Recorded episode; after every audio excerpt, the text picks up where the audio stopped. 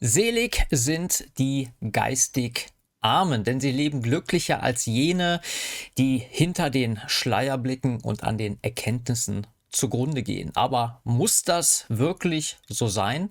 Baldur Landogard kann hier bestimmt Hilfe leisten.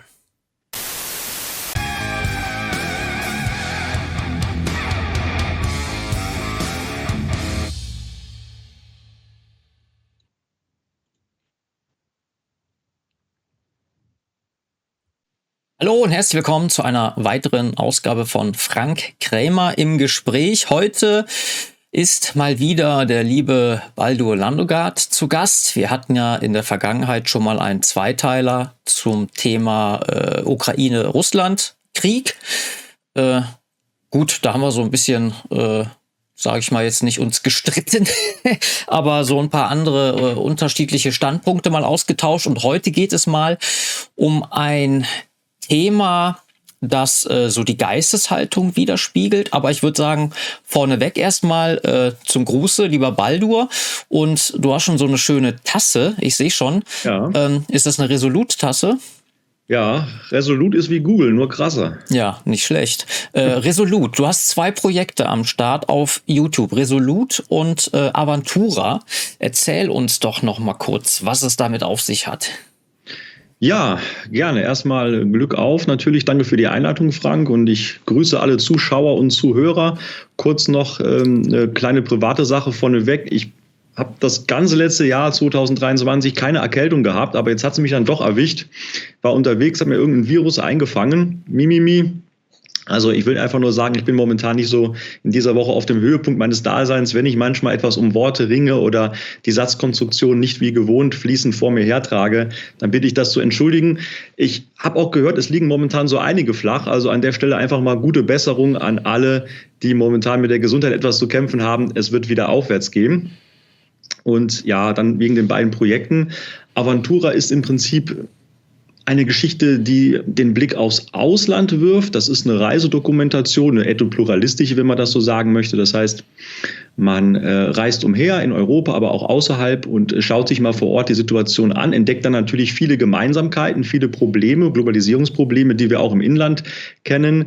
Äh, man lernt aber auch von anderen jede Menge und kommt inspiriert zurück und da war ich auch in jüngster Vergangenheit viel unterwegs, habe neue Folgen gedreht unter anderem ähm, kann ich ja schon mal so ein bisschen verraten, in Norditalien, ich war in Zypern, ich war in Griechenland, ich war selbst im Indischen Ozean auf ein paar kleinen Inseln. Ukraine war natürlich in den letzten Monaten, in den letzten ein, zwei Jahren ein großes Thema, ist immerhin ein Krieg auf unserem Kontinent und da habe ich natürlich noch viele Folgen vorm Krieg, also vom großen Krieg, vom Großangriff der Russen. Wir haben ja heute den 23. Februar, ist ja jetzt fast zwei Jahre her, äh, bis auf den Tag genau und natürlich auch Aufnahmen aus der Jetztzeit. Ja, da gibt es also noch viele Episoden und Resolut ist eher ein Projekt, was sich aufs Inland konzentriert, direkt und ähm, ja, was im Prinzip ein weltanschaulicher Wissenskanal ist, wo ich dann auch schon äh, ja, in den letzten Monaten wieder viel vorbereitet habe. Das wird dann demnächst alles hochgeladen. Da geht es um Grundsatzbegriffe, die man klärt, also aus der politischen Alltagssprache, wenn man es so sagen möchte. Und es geht auch darum, gewisse grundsätzliche mh, hm, weltanschauliche Themen einfach tiefgründig aufzubereiten, Argumentationshilfen zu geben und natürlich auch Kritik zu üben an den eigenen Reihen und auch am eigenen Volk in gewisser Weise. Weil ich bin der Ansicht, dass wir viel zu sehr mit dem Finger im Prinzip immer auf andere zeigen, uns beschweren über die Zuwanderer, über vielleicht irgendwelche auserwählten Kreise, natürlich über die Berliner Regierung, über die Grünen und so weiter und so fort. Viel zu sehr, viel zu viel, das nervt mich regelrecht. Wir müssen im Gegenteil vielmehr dafür sorgen, dass wir uns auf uns selber konzentrieren und schauen, wo können wir was verbessern. Und da gibt es eine Menge zu tun und über ein paar Sachen werden wir heute sprechen. Ganz genau, ja. Das ist, äh, sehe ich ähnlich, weil ich sag mal, die anderen können es ja nur machen, weil man sie machen lässt. Ne? Mhm. Ja, wir haben ja uns mehrere Punkte mal gemacht, über die ja. wir mal äh, sprechen wollen.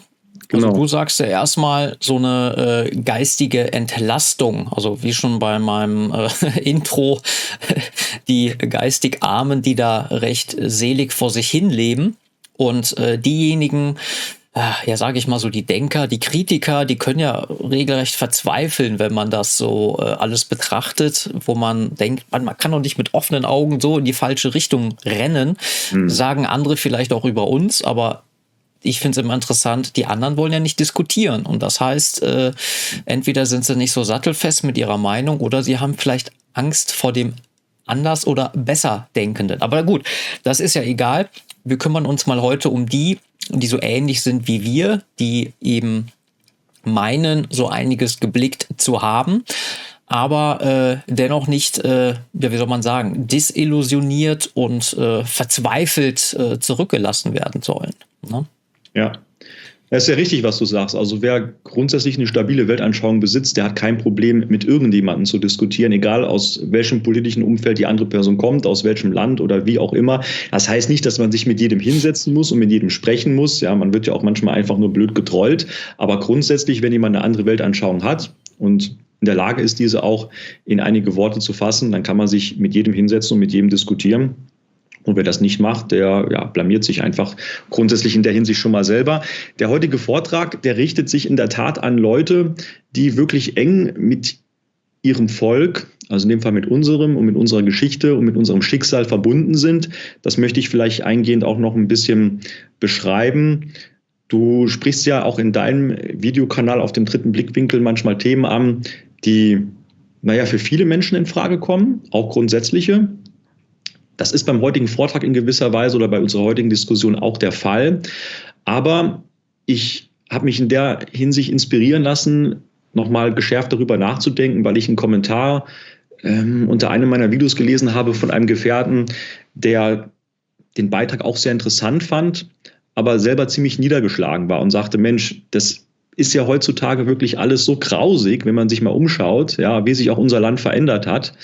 Und ihm fehlte wirklich jegliche Hoffnung und jeglicher Mut. Und ich denke, so geht es uns allen mal hin und wieder. Also ich glaube, niemand von uns, der wirklich mit seinem Volk verbunden ist, es ist ja auch eine spezielle, sehr intensive Form der Beziehung, kann immer wie ein Honigkuchenpferd äh, lachend und lächelnd durch die Gegend laufen bei all dem, was da draußen passiert. Vor allem, wenn man sich den Kontrast vor Augen hält zwischen dem ehemaligen Deutschen Reich natürlich auch, was nie eine Weltmacht war, aber Weltbedeutung besaß, ja, zwischen unseren ehemaligen äh, Leistungen, die wir ob es auch nur Sport gewesen ist oder halt im Bereich der Wissenschaft, der Erfindung, unsere ehemaligen Armee und die heute, heutige Biber Bundeswehr, ja, äh, unser Schulsystem von damals, die Schulbücher von damals oder das, was heute gelehrt wird oder auch unsere Abgeordneten und Politiker aus früheren Zeiten und die heutigen.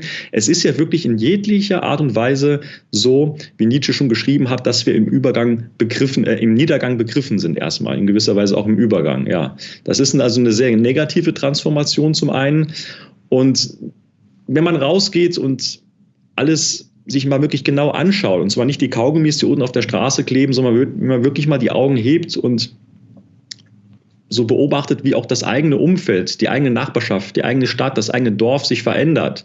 Auch da, wo vielleicht früher noch ein Baum stand, ist dann heute wieder irgendwas anderes. Ja, auch die Natur wird ja auch gewaltig zerstört. Und dann ist es natürlich nur allzu logisch, dass man hin und wieder auch mal eingeknickt ist. Und um diese Leute soll es sich heute drehen, die also so fühlen wie wir, die diese Belastung, diesen Druck, diese Steine auf den Schultern in gewisser Weise auch immer wieder mal spüren, diese Traurigkeit. Und ähm, da möchten wir heute einfach mal so eine Art Motivationsvortrag halten, aber halt eben nicht das wäre schön so als typische Brandrede, indem wir einfach nur Floskeln und Phrasen raushauen. Ja, das hat auch mal zur Sonnenwende oder zum hellen Gedenken seine Berechtigung. Ja, dass man da so die üblichen Zitate und Gedichte von sich gibt. Aber es sollte heute eher darum gehen, dass wir uns überlegen, was sind denn eigentlich so die Grundsätzlichkeiten, wie wir überhaupt wieder Kraft tanken und auch in gewisser Weise leichter werden können und nach vorne gehen können, wie wir überhaupt wieder inspiriert werden können, wie wir überhaupt wieder Kraft und Motivation und Glauben gewinnen können, weil das ist etwas sehr Entscheidendes und ähm, darauf kommen wir ja noch später. Aber das ist erstmal so der Punkt. Also es geht da überwiegend also um Leute, die so aus unseren Kreisen kommen und das vor allen Dingen sehr gut nachempfinden können. Denn im Gegensatz zu früheren Zeiten ist es ja heutzutage auch so, dass die meisten Menschen nicht mehr an ein Paradies im Himmelreich glauben und somit das irdische Leiden, das irdische Schicksal vielleicht etwas gelassener oder gleichgültiger hinnehmen können, weil sie dann sagen, na ja, wenn ich dann tot bin, da erwartet ja was ganz Tolles auf, äh, auf mich. Ja, die meisten Leute heute sind ja Also ich meine, jeder glaubt an irgendetwas, auch wenn es nur an die Macht des Geldes ist, ja, oder an das Materielle, ja, leider. Aber die meisten Leute sind ja in dieser religiösen Hinsicht, in dieser religiösen Frage eher Atheisten oder wie ich zum Beispiel Agnostiker sitzen da also so ein bisschen zwischen den Stühlen und deswegen konzentrieren wir uns ja hier auf das irdische Leben, was wir momentan haben. Und da müssen wir es natürlich schon schaffen, auch positiv zu denken, Kraft zu tanken. Es fehlt halt so ein bisschen der Mythos, ne? So was man, ja. also so, so ein Über-Ich, mit dem man genau. sich identifizieren kann. Ne? Ja, genau. Ähm. Das Wichtige ist halt wirklich immer diese richtige Kette, diese Reihenfolge, das vielleicht nochmal vorneweg, also die richtige Einstellung, ja, Vision, Ziel, Plan und Umsetzung und nicht irgendwie andersrum. Ne? Und wir wollen heute mal so diesen ersten Teil im Prinzip besprechen. Mhm. Genau, fangen wir mal damit an. Äh, sind wir denn in der Lage, einen wie auch immer gearteten schnellen Sieg zu erringen. Ja, das wäre schön. Ne? Wer wünscht sich das nicht? Aber leider ist die Realität ganz anders und das kann man ja auch einfach daran erkennen, dass auch das heutige System, so wie es besteht, ja nicht innerhalb von kürzester Zeit entstanden ist. Wir reden da von vielen Jahren, Jahrzehnten, bei gewissen Bereichen sogar über Jahrhunderte.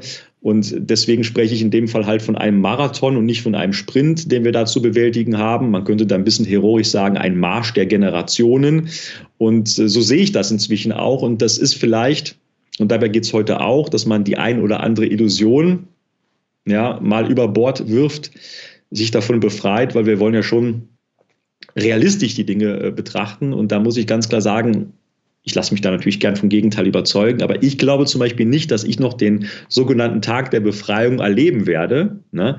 Ähm, und da sind wir auch schon beim nächsten Punkt. Es wird auch nicht den Tag der Befreiung geben, wo dann danach einfach alles gut und schön ist. Also wir befinden uns da wirklich in einem Kreislauf, ja, in einem, das kennen wir alles so vom Hören und Sagen her natürlich, aber wir müssen uns wirklich dessen bewusst sein. Das ist ein ewiger Existenzkampf, ein ewiger Kreislauf und wir sind sozusagen gerade im unteren Bereich des Kreises, ja, im Niedergang.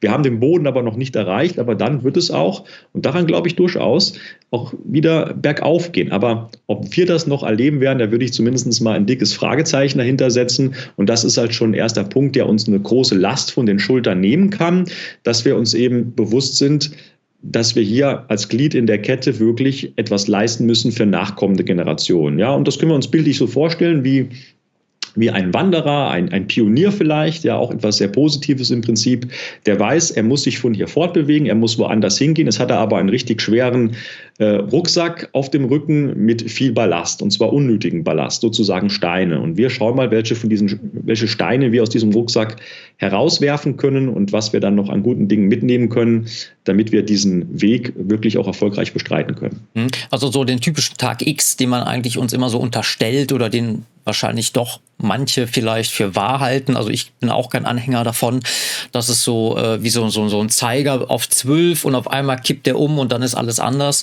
Ja. Äh, denke ich auch. Also denke ich mal, da sind wir uns einig, dass das wahrscheinlich nicht so sein wird. Jeder wird wahrscheinlich seinen persönlichen Tag X irgendwann mal haben. Aber dass das so ein äh, nationales, globales Ereignis ist, wage ich auch dran äh, zu zweifeln. Ja, wir leben grundsätzlich im Prozess. Ne? Und dann ist halt die Frage, was das konkret dann für uns bedeutet, auch für unseren ähm, Aktivismus. Und ich vergleiche das, also ich werde heute ein paar Beispiele bringen, um das Ganze einfach ein bisschen plastischer darzustellen. Ich arbeite gerne mit solchen Kopfkinos und habe ich immer so das Beispiel von dem Dieselmotor und dem Ferrari-Motor. Ja, der Ferrari-Motor, der auf 110, 120 übertaktet, na, der kommt da rangebraust, der sieht toll aus, wow, super, ne? Das erinnert uns vielleicht an den einen oder anderen, der auch mal so in die Reihen der Bewegung stößt, ja, und dann, oh, ich habe die neue Erkenntnis gewonnen, ich ja, bin neu erwachter und dann schwupps sind die Leute wieder weg und wie und viel Haben, ja, und wie viel haben wir im Laufe der Zeit kommen und gehen sehen. Und da würde ich halt wirklich eher zu diesem Dieselmotor raten, ja, dem guten deutschen Dieselmotor. Der kann auch mal nur mit 70 oder 80 Prozent takten, läuft aber gleichmäßig über viele Jahre und Jahrzehnte. Und so soll es ja auch sein. Wir brauchen jeden Aktivisten, wir brauchen jeden Landsmann, der sich hier für unsere Sache engagiert. Und zwar nicht für eine Wahlperiode oder für ein Jahr, sondern im Prinzip äh, sein Leben lang. Ne? Und dazu gehört eben auch eine gewisse Gelassenheit. Ne? Ich kann nicht mal aus dem Nähkästchen erzählen. Ich habe mal jemanden kennengelernt, das war so einer, äh, der 2015 dann aufgewacht ist. Ja, ich meine, ich finde auch mittlerweile dieses, diesen inflationär Begriff, äh, benutzten Begriff Aufwachen ziemlich äh, nervtötend, ja. Selbst äh, bei in unseren WhatsApp-Gruppen oder Telegram, ja, wacht endlich auf, ja. Und dann? darum geht es doch gar nicht. Es geht doch nicht ums Aufwachen, sondern ums Handeln. Ja, wie viele also, Leute sind denn aufgewacht? Nur, man muss aus dem, aus dem Bett aufsteigen. Ja, man muss, ähm, ja genau. Ne? Und äh, der war echt so drauf. Der hat äh, äh, ging, ich weiß nicht, welche Bundestags, äh, Bundestagswahl das war nach 2015. Ich glaube, die war dann 2017. Ich weiß es nicht mehr genau. Auf jeden Fall äh, als äh, dann die AfD, hoppla, doch nicht die allerstärkste Kraft war, hat er gesagt, ich pack meine Sachen, ich gehe nach Spanien. Meine ich, hör mal, äh, wie, warum? Ja, die Leute, man kann sie nicht retten, die raffen es ja gar nicht. Ne? Was soll denn noch alles passieren? Meine ich, äh, ich bin seit 30 Jahren politisch aktiv, habe schon so manche Enttäuschung erlebt, aber das wäre für mich niemals ein Grund, äh, deswegen die Segel zu streichen und äh, auszuwandern. Ja, ich meine, mit was für einer, für einer utopischen Idee gehen Leute hier, äh, ja, soll man das überhaupt Widerstand nennen? Also das klang ja eher so nach so einer Laune heraus. Hoppla, ich mache jetzt mal was und wenn nicht alle äh, am Wahltag dir das richtige Kreuzchen machen, da sind Hopfen und Malz verloren. Also überhaupt gar keine Graswurzelarbeit oder, oder Weltanschauungsarbeit, gar nichts. Ne? Nur dieses platte, oberflächliche, äh, ähm, wir machen jetzt mal, wir versuchen es über die Wahlen und wenn das nicht geht, haben wir verloren. So. Und das ist natürlich total kurzfristig gedacht. Mhm. Und ja, das sind eben Menschen, die keine weltanschauliche Tiefe haben. So denken leider nur sehr viele, auch nicht nur in, ich sag mal, wohlstandsbürgerlichen oder staatspatriotischen politischen Umfelden, sondern auch in jenen, die etwas weiter rechts sind. Und wenn man sich mal überlegt, wie viele Zehntausende Leute auch bei einer bestimmten nationalistischen Partei Mitglied waren, ja, und dann irgendwann auch verschwunden sind, einfach weil sie frustriert waren, weil nicht die entsprechenden Erfolge eingefahren wurden, eben auf dem Wahlzettel. Da reden wir da also nicht von Einzelfällen, sondern von sehr, sehr vielen. Und das ist ja auch einer der Gründe, warum die meisten, die mal aktiv waren, ja dann nicht bei der Antifa landen oder sozusagen klassische Aussteiger sind, sondern die versieben einfach im bürgerlichen äh, Umfeld, im bürgerlichen Milieu. Die geben, die geben sich einfach auf, die resignieren. Die sehen die Dinge ja oft nicht anders. Die haben ja dann nicht eine andere Meinung zur Multikulti und Überfremdung und finden jetzt Überfremdung zum Beispiel total super, ja, oder haben jetzt ein anderes Geschichtsbild auf einmal wieder, sondern die finden sich einfach viel zu schnell mit bestimmten Dingen ab, wo sie denken, das ist nicht mehr änderbar mhm. oder machen Erfolg eben nur an, äh, an Wahlerfolg fest.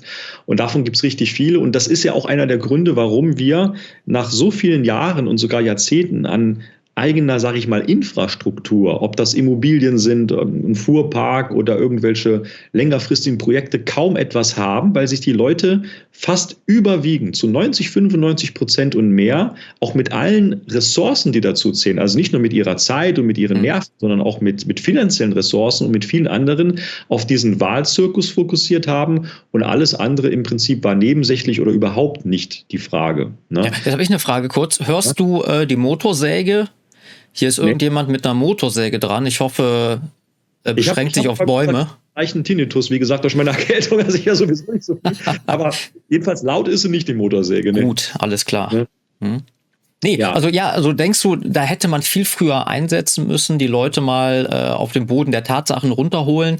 Äh, wir hatten auch im Vorgespräch das Problem, dass immer gesagt wurde, jetzt ist äh, die letzte Wahl, die muss es bringen, sonst sind wir am Boden. Ich meine, das hören wir seit 15 Jahren. Ne?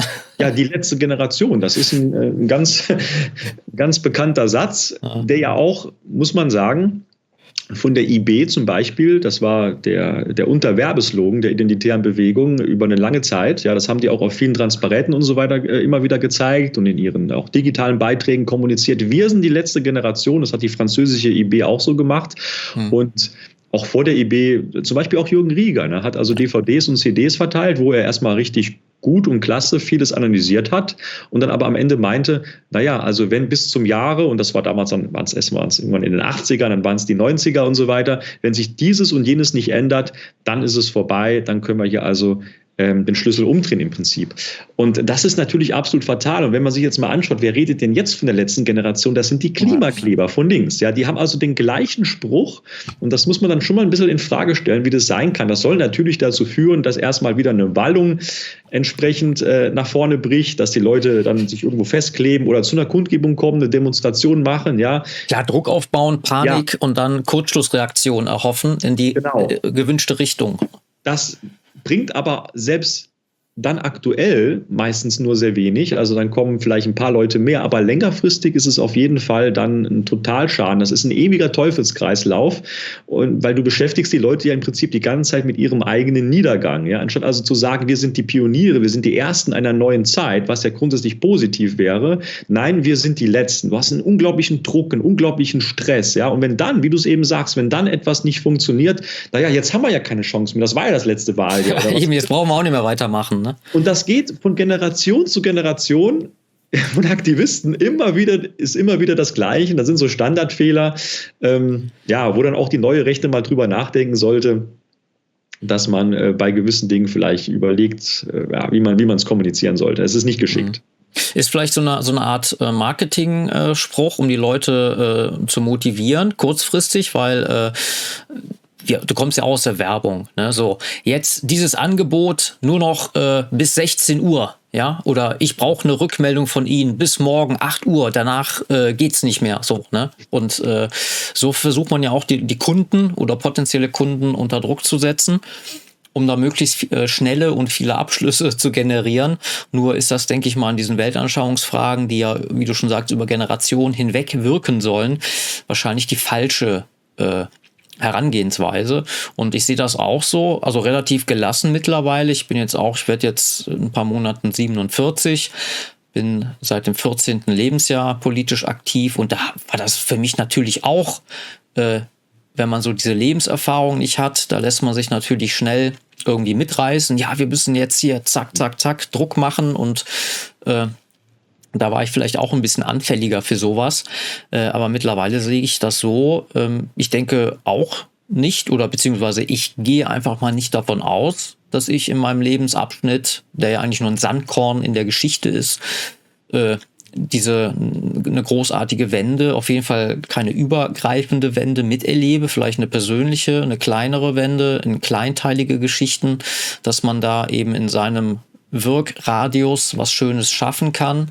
Aber diese Träume, äh, die du ja auch schon angesprochen hast, äh, diese Großillusionen, äh, das ist einfach nicht machbar. Ja, also zumindest nicht jetzt, aber das heißt ja nicht, dass es in 100 oder 200 Jahren nicht machbar ist. Ne? Genau.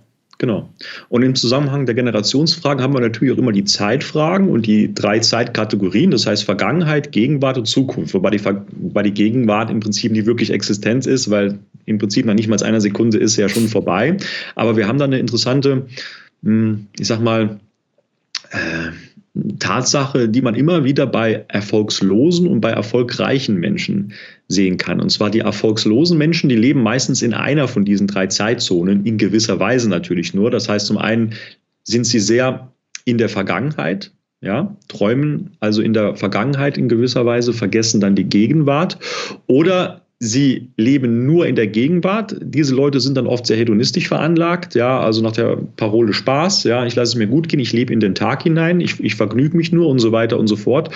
Oder diejenigen, die entsprechend, naja, irgendwie äh, in, der, in der Zukunft leben und ähm, da Illusionen, ähm, bestimmten Illusionen nachhängen und nicht darüber nachdenken, was man zum Beispiel aus der Vergangenheit lernen könnte, was man da mitnehmen kann oder wie man wirklich konkret jetzt die sogenannte Gegenwart gestaltet. Und erfolgreiche Menschen, die leben in allen drei Zeitzonen. Das heißt, die fragen sich, was kann ich aus der Vergangenheit mitnehmen, was können wir aus der Vergangenheit lernen, ja, was kann ich da heute im Hier und Jetzt umsetzen und welche Projekte ähm, könnten wir schon mal für die Zukunft vorbereiten. Realistische Schritte vor allem auch, ne? dass du nicht schon gleich am Anfang scheiterst und wieder desillusioniert bist. Das heißt also Schritt für Schritt. Und da sind wir eigentlich beim Thema, das geht so Richtung Persönlichkeitsentwicklung eigentlich. Ne?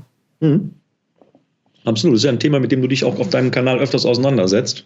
Ja, ja, auch mal ein neues Buch, äh, kann ich ja schon mal ein bisschen spoilern. Das ist jetzt fertig. Äh, ich habe noch keinen Titel aber äh, es ist beim Verlag und ich weiß jetzt auch nicht genau, wann es erscheinen wird, aber da habe ich auch wieder ähm, solche äh, Themen, die äh, ja eigentlich die Menschen motivieren und weiterbringen, ohne jetzt ähm, ja, wieder so an diese Instinkte wie Angst oder Hass zu appellieren. Ich meine, gut, mache ich ja sowieso nicht, tu ja auch nicht, obwohl man es uns immer irgendwie unterstellt. Aber äh, ich bin der Meinung, das soll immer ein Gewinn sein, sich mit Dingen auseinanderzusetzen und einen irgendwie weiterbringen und äh, eine positive Grundstimmung äh, ja anspornen halt, ne? anstatt da Verzweiflung und äh, Ratlosigkeit zu hinterlassen.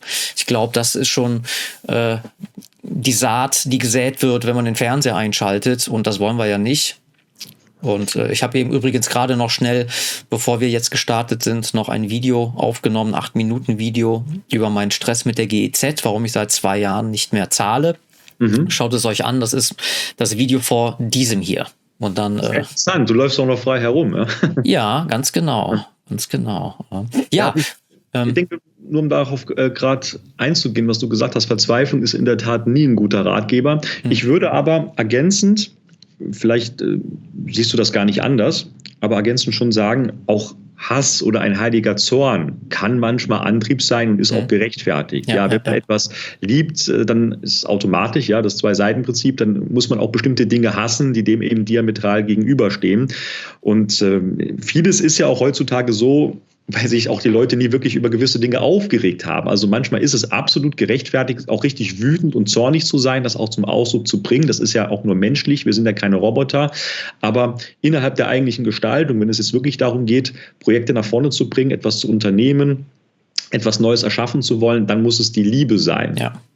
genau, aber nur Liebe kann genauso destruktiv sein, spätestens wenn ich dann meine Liebe äh, quasi ähm, in fernsten Liebe quasi äh, äh, projiziere, ja, also nur noch, dass, dass die Ferne ist Liebe oder auch ganz konkret äh, die Liebe zu jemandem, der nicht mehr frei ist. Ja, da kann ich ja auch sagen, ja, aber habe ich auch aus Liebe gemacht, ja, aber du hast ja gerade eine Familie zerstört, ja, aber es war doch aus Liebe, ja, also nur Liebe ist schlecht, nur Hass ist schlecht und es muss beides ja gesteuert. Gefühle lassen sich meistens nicht steuern, aber man sollte den Kopf nicht ganz ausschalten.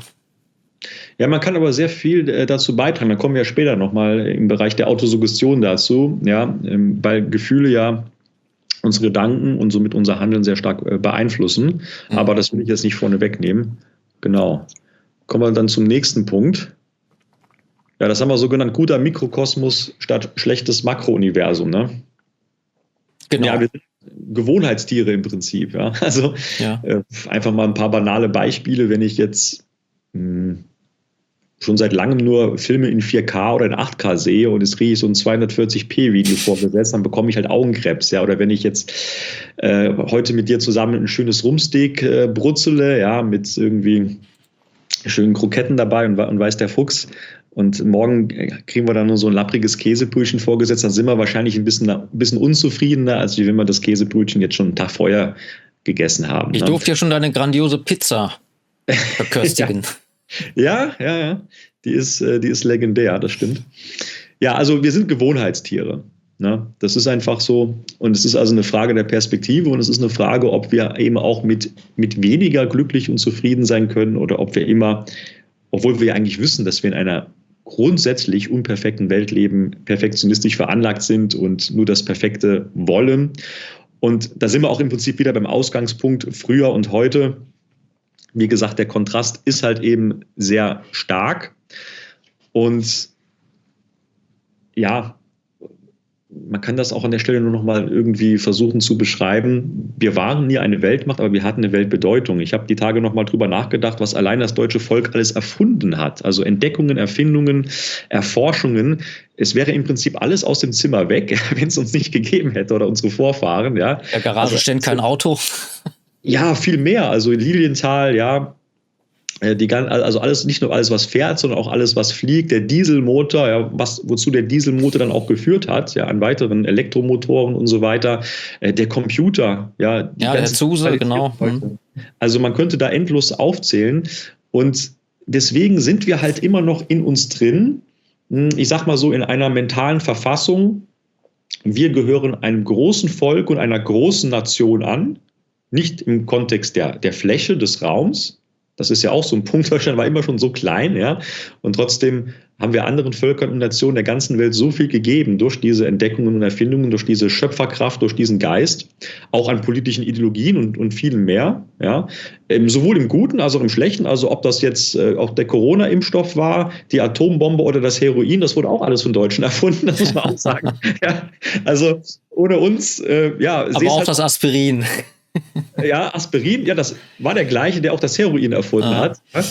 Ähm, ja, wo viel Licht ist eben auch viel Schatten halt. Ne? Und du kannst ja. natürlich, äh, der, der das Messer äh, erfunden hat, der ging ja nicht davon aus, dass irgendjemand dieses Messer nimmt und jemanden überfällt oder absticht, sondern der wollte sich wahrscheinlich eine Scheibe Brot oder ein Stück Fleisch abschneiden. Also ja. es liegt ja immer am selben, äh, am Menschen selbst, äh, wie er etwas nutzt. Ne, eine, eine Sache an sich kann ja nicht böse sein. Also auch Drogen sind ja an sich nicht böse in dem Sinne, sie sind halt einfach da. Ja, aber wenn dann irgendein Typ kommt und die verkauft und äh, einen Reibach macht, Menschenleben damit zerstört, dann ist ja der Typ das Problem. Genau. Naja, gut, aber Fakt ist jedenfalls, dass wir aktuell auf der großen Weltenbühne äh, keine große Rolle mehr spielen. wir haben ja auch andere Zahlen, über die wir gesprochen haben, dass wir nur ungefähr 4% Weise sind auf der Welt. Das wissen ja nach wie vor viele nicht. Da kann man auch immer nur wieder aufklären. Ja. Mhm. Und unsere Nation ist halt immer mehr nach unten gesungen und währenddessen haben sich andere halt äh, vergrößert, verstärkt. Ja. Und wir spielen da, also kann man jetzt auch geopolitisch nennen oder wie auch immer. Es gibt auch den Wirtschaftsstandort BRD, das ist sozusagen noch das letzte Überbleibsel dieses Schöpfungsgeistes, aber auch diese Wirtschaft bricht ja immer mehr ein. Und äh, ansonsten gibt es da nicht viel. Und wenn man jetzt mal so zurückschaut, was war in den letzten Jahren oder Jahrzehnten noch so das Einzige, wo sich früher vielleicht noch der ein oder andere äh, Patriot drüber gefreut hat? Ja, naja, Fußball vielleicht noch. Wollte ne? ich gerade sagen, genau. Als, als noch eine deutsche, witzig, dass du genau auf den Punkt gerade kommst, also als es noch eine deutsche Fußballnationalmannschaft gab, ne, da war man noch wenigstens im Bereich des Fußballs wer. Das ist aber jetzt auch vorbei. ja, und also wir haben, glaube ich, dieses erste Europameisterschaft ne, in, der, in der BRD. Äh, das wird, glaube ich, ein großer Reinfall. Oh, warte mal, ey. Obwohl das Fenster zu ist, höre ich die Motorsäge so laut. Ich hoffe mal, dass das hier nicht drauf ist auf dem Video.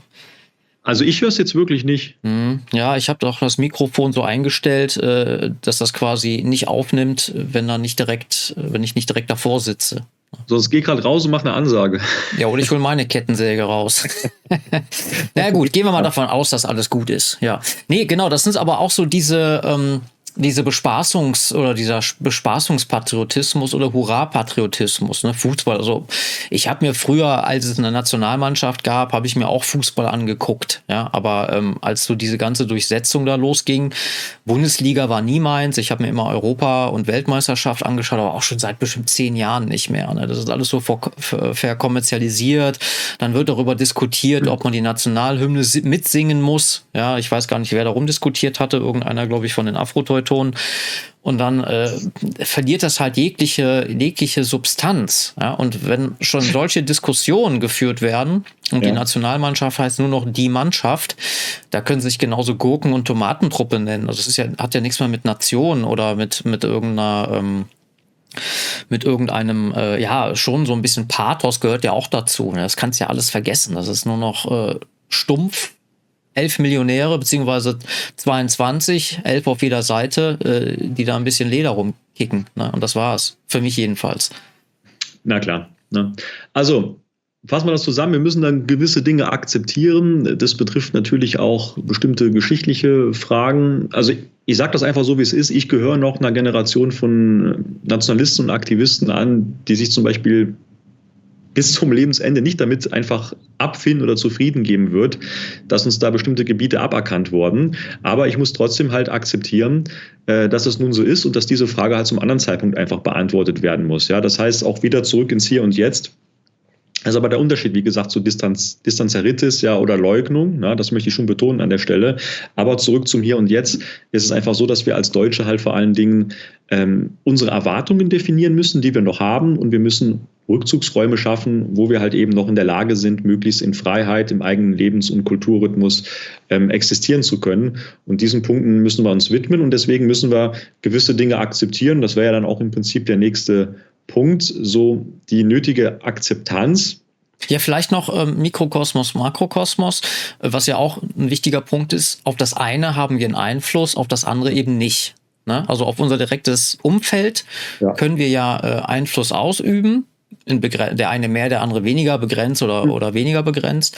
Aber halt auf die großen Fragen, wie du schon sagst, ja, das Deutsche Reich und sowas ist natürlich vollkommen äh, illusorisch, da jetzt irgendwas äh, zu planen oder irgendwelche Forderungen zu stellen, während hier die äh, von Migranten besetzten Gebieten immer äh, weiträumiger werden. Ja, also wir haben ja schon äh, äh, enkel oder äh, exterritoriale Gebiete, auf BRD-Gelände äh, von fremden Siedlern und Besatzern. Äh, Im eigenen Haus, wo, wo, manche leben, ja, der eigene Nachbar oder was? Exakt, exakt. Ja. Ne? Und da brauche ich nicht mit irgendwelchen Illusionen kommen, von wegen, ja, jetzt äh, kommt bald Oberschlesien, äh, werden wir wieder annektieren. Die können froh sein, dass sie gar nicht zur BRD gehören. Ja, das muss man ja auch mal sehen. Ja, deswegen gibt es ja diesen Spruch äh, vom Nibor. Ich lese den mal gerade vor, den werden sicherlich alle von euch kennen. Aber um ihn korrekt zu zitieren, Gott, gib mir die Gelassenheit, Dinge hinzunehmen, die ich nicht ändern kann, den Mut, Dinge zu ändern, die ich ändern kann und eben die Weisheit, das eine vom anderen zu unterscheiden. Exakt, ja. Also jetzt unabhängig davon, ob äh, du als Zuhörer, Zuschauer jetzt an Gott glaubst oder nicht, ja, oder an welche Götter, das ist eine ganz wichtige Sache. Ja. Mhm. Genau. Ja, dann können wir ja vielleicht mal über ein paar Dinge sprechen, die wir sonst noch akzeptieren müssen, von, von äh, zumindest erstmal von Schlesien abgesehen. da gibt es ja noch ähm, so einen Spruch, den bringe ich jetzt mal, der ist ein bisschen provokant, aber ihr wisst natürlich, wie ich das meine. Ich meine damit natürlich nicht die Leute vor 45, ja, sondern eher die Leute danach, nämlich deutsche Täter sind keine Opfer. Ja? Das ist ein Spruch der politischen Linken, der Antifa im Prinzip, um unsere ähm, Soldaten zu beschmutzen. Aber ich finde den Satz per se, den haben die auch nicht erfunden, ja, aber den, den Satz per se äh, finde ich äh, sehr richtig. Nur, was heißt das jetzt? Ne? Ähm, ja, Willst du erst dazu was sagen, so aus deinem Erfahrungsschatz, was, was unsere lieben Volksgenossen angeht? Oder? Ja, das ist ja ungefähr so das, was ich äh, am Anfang äh, gesagt habe, dass äh, die, die jetzt an der Macht sind und die ja äh, schädliche Dinge tun, können das ja nur, weil man sie lässt. Ja, also man kann nicht immer die, die Hand in den Schoß legen oder so wie die im alten Griechenland haben wir die Idiotes, also die, die sich für die Allgemeinheit nicht interessiert haben, auch kein Wahlrecht bekommen. Mhm. Das würde ich wieder so machen.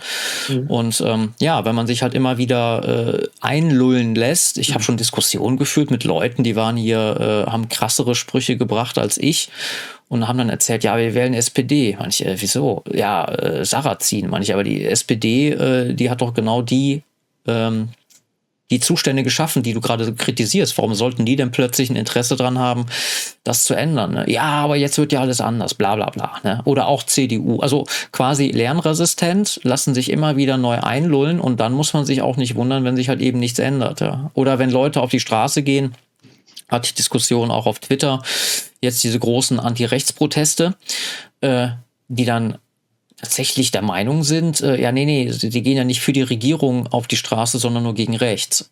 Und dann sage ich, aber du gehst doch mit der Regierung gegen die Opposition auf die Straße. Ja, nee, nee, das sehe ich nicht so. Ja, aber bist du denn zufrieden, wie es läuft? Ja, nee, eigentlich auch nicht. Ja, aber wogegen demonstrierst du denn jetzt? Also eine politische Unzurechnungsfähigkeit. Und äh, da haben wir wieder Le Bon-Psychologie der Massen, also wie die Menschen sich mitreißen lassen. Auch mhm. äh, was im Grunde genommen voll diametral zu den eigenen Interessen steht. Ne? Und da fragt man sich das ist ja kein typisch deutsches Problem, es ist ein menschliches Problem. Ja? Aber da ist wieder die Frage, ähm, ja, wie macht man den Leuten klar, Eigenverantwortung, wo hört es auf und wo fängt es an, dass man die Leute auch dafür dann, äh, ja, die eigene Verantwortung tragen lässt. Ne? Ja, ja, du hast ja schon ein paar Beispiele gebracht. Es gibt natürlich noch viel mehr und noch viel extremere, wenn man sich das mal anschaut. Also ob das jetzt die Antifa ist, das sind meistens blauäugige, blonde äh, Jungs, ne? die dann da also äh, den Hammer in die Hand nehmen oder mit den Steinen schmeißen. Mhm. Bei der Antifa sind eigentlich eher weniger Ausländer oder nehmen wir die Verfassungsrichter aus Karlsruhe, die also höchstrichterlich eben dann beschließen, dass äh, schon bald jegliches äh, Bekenntnis äh, zum Deutschen selber aufgrund seiner Abstammung ähm, entsprechend gesetzeswidrig ist wenn ich auch in mein persönliches Leben zurückdenke, wenn ich irgendein Problem hatte, also ich habe ja mehrmals meine Arbeitsstelle verloren aufgrund Google-Einträgen, aufgrund meines politischen äh, Aktionismus, dann hat mich nie ein Ausländer gekündigt, sondern das war immer ein, ein deutscher ja. Firmeninhaber oder was auch immer. Ja. Und das durchzieht sich von der Schule angefangen über die Universität, wo man einen versucht zu exmatrikulieren das ganze Leben, dass man ähm, ja im Prinzip von seinen eigenen Landsleuten aufgrund seines Bekenntnisses zum Vaterland immer wieder angegriffen wird. Also da reden wir nicht mal mehr nur von Bürgerlichen, die mal nur die SPD wählen, sondern auch wirklich der konkrete politische Gegner, der versucht dir von morgens äh, bis abends das Leben schwer zu machen. Und deswegen deutsche Täter sind keine Opfer. Man kann auch wie gesagt, da sein, seine Mitgliedschaft bei der Volksgemeinschaft verlieren, wenn man sich entsprechend verhält. Und äh, da müssen wir wirklich intensiver drüber nachdenken und uns eben überlegen, was bedeutet das für unseren Aktionismus? Das ist ja in gewisser Weise natürlich ein Problem. Ich will es nicht als, ich will es nicht als Zwickmühle bezeichnen, aber auf der einen Seite versuchen wir Politik für das deutsche Volk zu machen und auf der anderen Seite ist aber dieses deutsche Volk was man im meistens eigentlich nur als Gesellschaft bezeichnen kann, da sie ja nicht mal mehr das Bekenntnis zu ihrem Volkstum besitzen, äh, auch gleichzeitig unser größtes Problem in gewisser Weise. Ja. Wir haben also diese biologische Substanz, ja, die wir dann noch irgendwie retten wollen. Und wir versuchen seit Jahren und Jahrzehnten mit Aufklärungskampagnen, mit Fakten, mit Zahlen, mit Argumenten äh, den Bürgerlichen eben noch etwas nahe zu bringen. Aber die Resultate sind leider sehr ernüchternd und deswegen sollte schon erstmal verstanden werden, ins Detail können wir dann vielleicht irgendwann mal noch gehen, aber erstmal muss verstanden werden, dass wir vielleicht hier eine andere Art der Kommunikation auch wählen sollen. Also wie oft haben wir uns da wirklich erniedrigt, wenn ich da so selber an manche Wahlkämpfe denke, wo du in der Fußgängerzone stehst und den Leuten wirklich mit Luftballons und mit Bonbons hinterher rennst, ja, und bitte, bitte, wir sind doch gar nicht so schlimm und, und, und so und so weiter und so fort. Also wie ein Missionar, wie ein Bettler und das ist definitiv nicht die Aufgabe eines Nationalisten, ja. Mhm. Ja, genau. Ne? Und da, da ist das wieder, die Leute nicht aus der Verantwortung nehmen. Und ja. äh, es ist halt traurig, weil ja alle davon betroffen sind, also auch wir, aber anscheinend gilt nur noch Lernen durch Schmerz. Ne? Ja, also wenn ich auch irgendeine Nachricht lese oder höre, da ist jetzt wieder jemand erstochen worden. Das mag jetzt vielleicht hart klingen, was ich sage, aber ich bin einfach ein ehrlicher Kerl und sage, was ich denke. Ich empfinde mittlerweile kein Mitleid mehr. Also nicht mehr nennenswert. Es sei denn, das ist ein Unterschied, wenn es jetzt ein Kind ist, ja, aber bei einer erwachsenen Person, da kann ich zu 90, 95 Prozent ausgehen, dass diese Person mit aktiv dazu beigetragen hat, die entsprechenden Goldstücke ins Land zu holen oder zumindestens und da gibt es auch den Begriff der unterlassenen Hilfeleistung und so weiter und so fort. Und bei gewissen Fragen gibt es keine Neutralität, das stillschweigend hingenommen hat. Mhm. Ja. Und ja, es geht ja noch perverser. Es wurde ja hier, meine ich, in Köln, dieser Philipp, der 16-Jährige ja, oder 15-Jährige, ja. äh, totgeschlagen von einer, von einer Herde von Arabern. Und dann kam ein paar Tage später, ja, der Vater verzeiht äh, den Mördern und so ein Scheiß. Da frage ich mich, äh, wie geistesgestört das oder ein Stockholm-Syndrom oder sonst irgendwie. Äh, also wenn, wenn hm. mir einer das Kind nimmt, da verzeih ich nicht. Ja, also das, das zeigt ja schon, dass da irgendwie kopfmäßig und emotional, äh, dass da irgendwas nicht richtig laufen kann. Aber das ist ja nicht nur bei diesen einzelnen Leuten so, das siehst du ja noch viel besser an, sagen wir mal, den Dörfern oder den größeren Ortschaften, wo dann ein paar hundert oder nur ein paar tausend Leute leben und da kommt dann ein neues Asylheim hin, ja, äh, mit der doppelten oder dreifachen Einwohnerzahl auf einmal oder wie auch immer, auch viel weniger. Und es gibt dann nur Ärger und nur Probleme. Und anstatt dass die Leute dagegen wirklich ähm, sich dann wehren, hast du dann diese ganzen Initiativen vor Ort, die sich darüber Gedanken machen, was haben wir jetzt falsch gemacht? Ja, wie können wir noch auf die anderen zugehen? Wir können, äh, ich meine, das, die sind wahrscheinlich, wie gesagt, vom Krieg traumatisiert oder was auch immer. Mhm. Das ist total krank. Na? Und wie gesagt, das ist nicht unsere Aufgabe da als äh, Psychiater oder als Missionar oder als äh, sonst was. Ja, wir sind ja nicht der Caritas-Verband, mhm. ähm, den Leuten da äh, immer und immer wieder hinterher zu laufen, ähm, sondern ja, da ist eben eine andere Kommunikation ähm, schon erforderlich. Wir sind ja nicht masochistisch veranlagt. Und ähm, es gibt schon noch genug Dinge, wie gesagt, über die man traurig sein kann und Leuten, denen man helfen soll, aber auch gerade deshalb ähm, muss man da mit seinen Mitteln haushalten, ja, und nicht noch, da sind wir wieder beim Thema Belastung, da, wenn man jetzt sowas liest, äh, selber dann sich dann groß wundern, erschüttert sein oder ach der Arme oder so, ja. Hm. Genau, das ist so dieses, diese, diese, diese persönliche Ebene muss man verlassen und auf diese Vogelperspektive. So mache ich das halt. Ne? Aber es gibt auch Leute, ich war mal mit einer Dame in Kontakt, die hatte ein sehr wertvolles Instagram-Profil und die hat nämlich diese Einzelfältchen einfach mal gesammelt. Mhm. Und irgendwann hat sie, hatte ich mit ihr geschrieben oder sagt sie, nee, die kann das nicht mehr. Ne? Die will das Profil aufgeben. Und ich hatte mal gesagt, nee, das ist super wichtig, ne?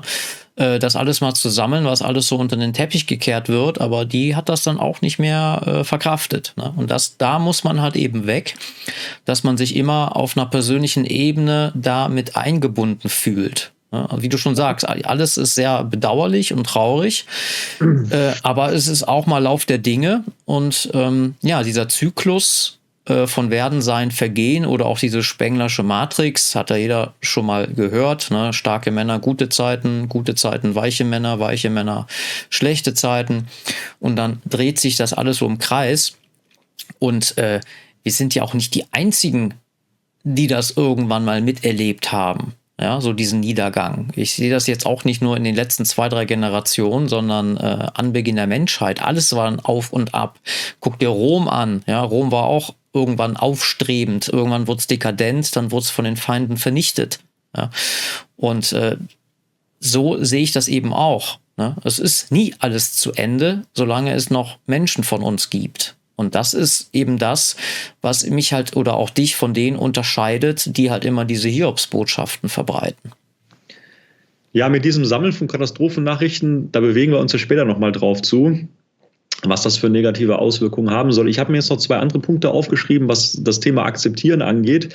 Und zwar zum einen, dass sich eben keine Epoche exakt dublieren lässt. Ja, auch das muss man akzeptieren. Also das heißt, in ihrem Erscheinungsbild, Geschichte kann sich reimen, durchaus, aber Geschichte wiederholt sich nicht exakt. Und äh, ja, wie soll ich mich jetzt ausdrücken? Wir senden ja auf YouTube. Es gibt so eine bestimmte, oder es gab mal so eine bestimmte Zeit in Deutschland, da sehen sich einige nach zurück. Mhm. Ja.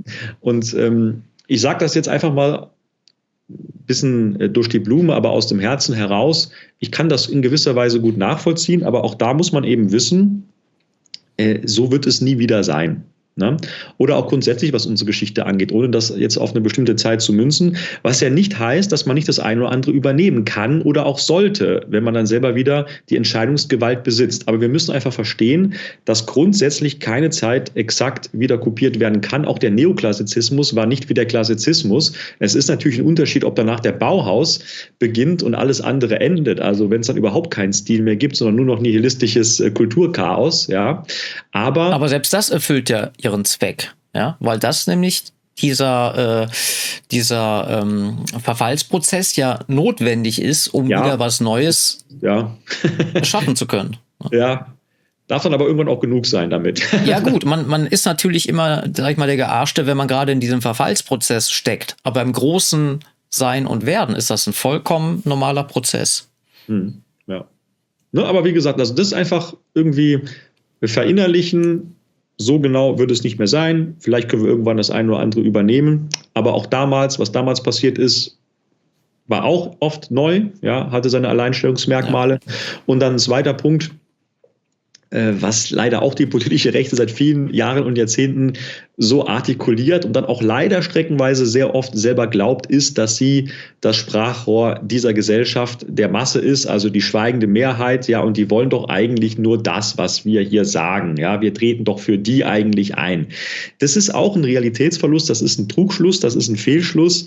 Ich muss es knallhart sagen, wie es ist. Also ich rede jetzt hier nicht als, äh, als AfD, äh, Mitglied und selbst wenn ich jetzt AfDler wäre, äh, wäre es ja so, dass dann trotzdem auch nur von den Wahlberechtigten wiederum 20 oder 30 Prozent mir ihre Zustimmung geben, ja, und nicht dieser gesamten Gesellschaft, sondern ich rede ja noch mal ein Stückchen weiter weg von der AfD als jemand, der ähm, aus nationalen Kreisen kommt. Ja, und dann muss man sich ja nur anschauen, was der Verfassungsschutzbericht so selber sagt, wie viele es von uns angeblich gibt. Und die versuchen es ja noch eher aufzublasen, oft anstatt irgendwie runterzusetzen. Und dann aber ja, Hans-Georg Maaßen ist ja jetzt auch einer von uns. ja, herzlichen Glückwunsch. Ja. ja, das mit der neuen Wertunion habe ich nur die Tage mitbekommen, das zerschlägt sich ja jetzt auch schon wieder irgendwie. Ja, ja aber ich habe das gar nicht irgendwie. Ja, der, der Kral und so, da sind doch schon wieder etliche ausgetreten, nachdem sie einen Tag vorher eingetreten sind. Hm. Ähm, naja, jedenfalls, wie gesagt, ähm, auch dieser Spruch, die DS hat das früher auch mal öfters gebracht, ja, wir sind das, das Sprachrohr und so weiter. Wir können also die sagen, deutsche Stimme, für diejenigen, ja. die es nicht kennen, das ist die NPD-Zeitung.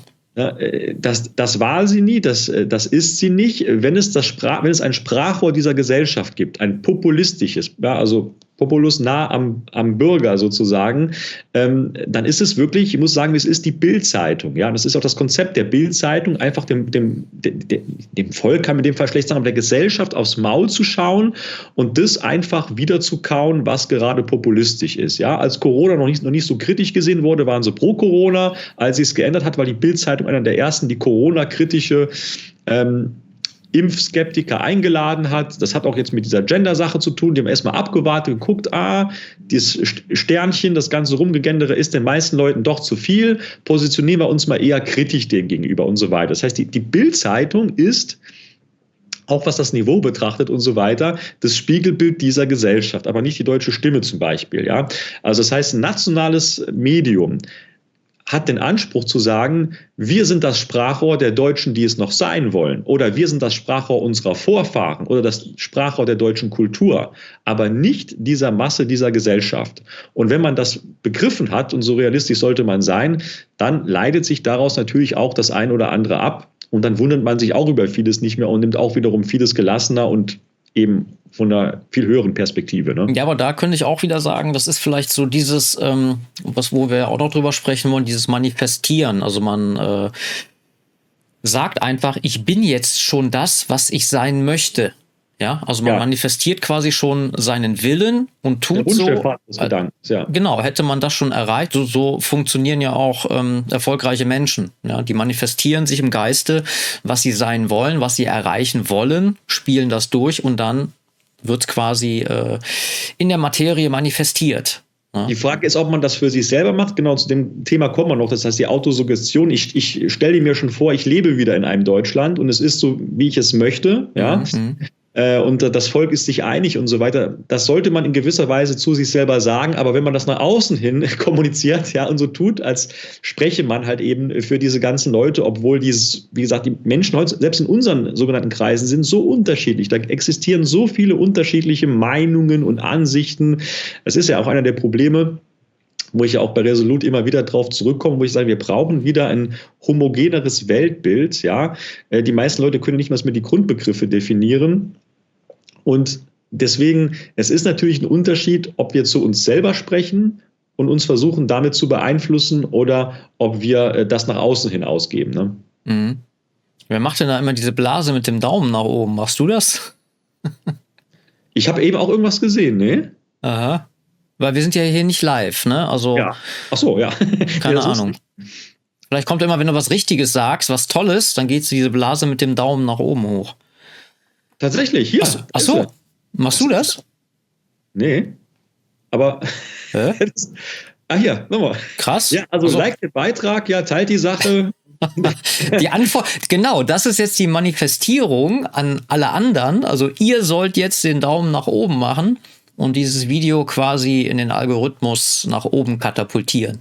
Das ist vielleicht so eine neue KI, ja, die einfach schon erkennt, wenn ich etwas Richtiges sage, ja, politisch unkorrekt, aber finde ich gut. Daumen hoch, ja. Sehr ja, jetzt gut. nicht. Ah doch, jetzt kommt's. Ja, nicht schlecht. Ja. Ich, ich muss das, kann man auch zwei Daumen hin? das übertreibt man. Oh, Hilfe. Siehst du das? Ja, ich sehe das.